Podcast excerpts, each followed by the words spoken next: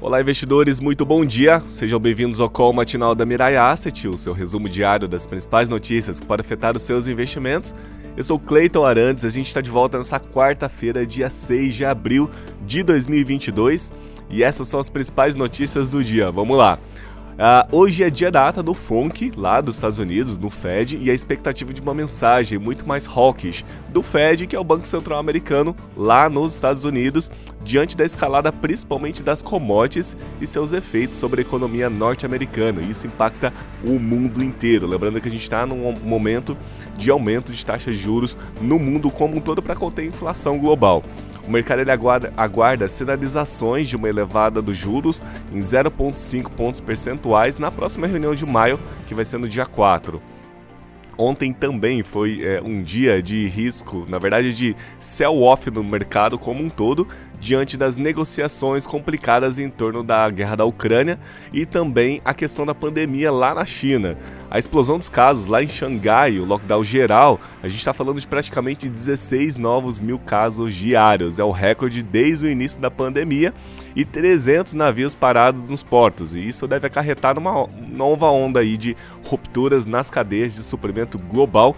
E quando a gente fala sobre isso, a gente está falando de aumento de preços e impacto aí direto na inflação.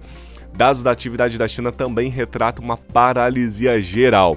Em março, o PMI de serviços lá de Caixin, ele veio fraco, 42 pontos contra 50.2 em fevereiro.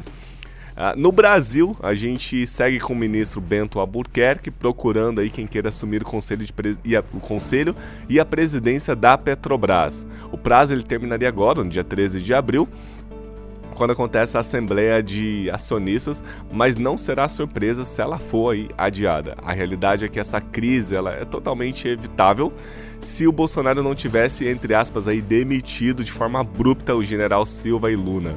Mais um ruído praticamente dentre tantos outros que a gente vem ouvindo aí nos últimos tempos. Outro ruído também é a nova onda de greves de servidores públicos lá em Brasília e que vem impactando no funcionamento da máquina pública geral. Na agenda do dia, a gente tem lá nos Estados Unidos a leitura de março do PMI é, e do S&P Global Composto e os estoques de petróleo também com previsão de queda de 1,6 milhões. O presidente do Fed da Filadélfia, lembrando que nos Estados Unidos é um pouco diferente aqui do Brasil, cada estado ele tem praticamente um banco central próprio. É, o, o, presidente lá do Fed, do Fed na Filadélfia ele fala sobre a perspectiva econômica e a secretária do Tesouro, a Janet Yellen, ela depõe no comitê da Câmara sobre o estado do sistema financeiro internacional.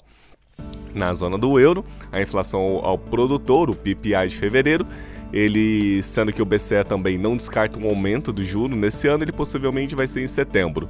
No Brasil, hoje é dia do IGPDI, é, de março, também chamado em 2%, e o índice de commodities de março, mas ele deve ser atrasado, ele deve ser atrasado aí pela greve no Banco Central. Esses dados eles devem atrasar um pouquinho.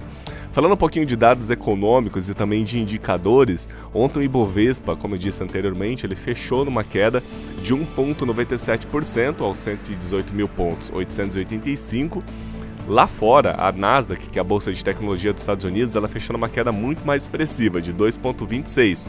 E o S&P 500, que são as 500 maiores empresas dos Estados Unidos negociadas em bolsa, fechou numa queda também de 1,25. Já o dólar comercial aqui no Brasil, ele foi na via contrária, fechando uma alta de 1,11% a R$ 4,65. A Selic ela está acumulada no ano 2,57 e a poupança 1,66.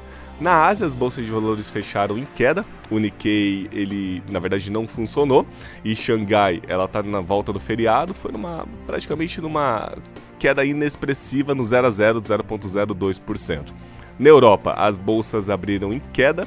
Londres 0.31, Alemanha 1.69 e França 1.78. Nos Estados Unidos, as bolsas também abriram em queda, Dow Jones 0,62, S&P 500 0,87, Nasdaq 1,43, bem mais expressiva. O Ibovespa Futuro aqui no Brasil abriu agora de manhãzinha, às 9 horas da manhã, a uma queda de 0,74% a 118 mil pontos, 328. O dólar comercial aqui no Brasil abriu numa alta de 0,27 a R$ 4,66. Falando um pouquinho de commodities, o petróleo WTI ele abriu numa alta de 1,37%, o barril de petróleo 103 dólares e 33 centavos, o petróleo Brent também numa alta de 1,07% e o barril de petróleo 107 dólares e 72 centavos, e o minério de ferro no Porto de ele fechou numa alta de 0,98%, a tonelada 142 dólares e 54 centavos. Lembrando que sempre é preço de fechamento, porque a gente está falando do porto que é na China, então lá o mercado já fechou. E também esse minério é com 62% de pureza de, de ferro. Bom, essas foram as notícias do dia. Amanhã a gente está de volta e ótimos negócios. Até logo!